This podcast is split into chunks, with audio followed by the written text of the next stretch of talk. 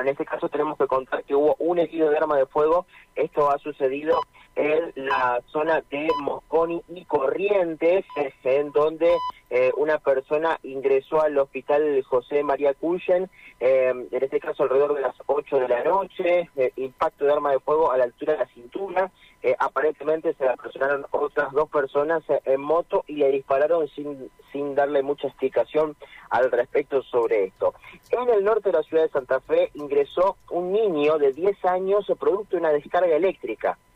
estaba jugando este niño y eh, con la pelota y se, eh, se va la pelota y el chico se cae a la cuneta. Cuando fue a buscar, eh, este caso el, el niño, la pelota, él se resbala, cae en la cuneta y recibe una descarga eléctrica. diciendo que justo en ese lugar se habría encontrado un poste de alumbrado público en Furlón y Hugo Guas,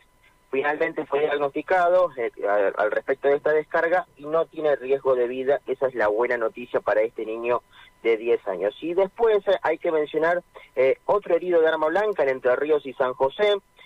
un herido en la cortante, en la zona de la pierna izquierda. no quiere ser atendido y es por eso que se da la fuga. en este caso esta persona y por lo que comenta se le acercaron dos personas eh, y que le quisieron sacar la, de la moto, en este caso en, la zona de, Entre Ríos y San José. Y después para contarles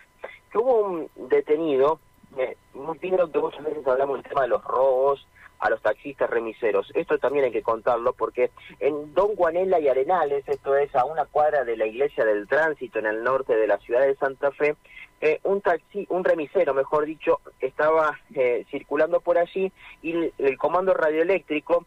eh, se acerca a donde estaba este remis, que lo ve parado y realiza el chequeo correspondiente. Lo frena, se pone eh, a la par de, este vehículo y realiza el control hacia el eh, hacia el pasajero en donde da cuenta que justamente este pasajero lo estaba amenazando al chofer y eh, le estaba sustrayendo dinero y también el celular finalmente fue detenida esta persona alrededor de las dos y media de la mañana. esto sucedió, reitero, en la zona de Don Guanela y Arenales a una cuadra de la Iglesia del Tránsito.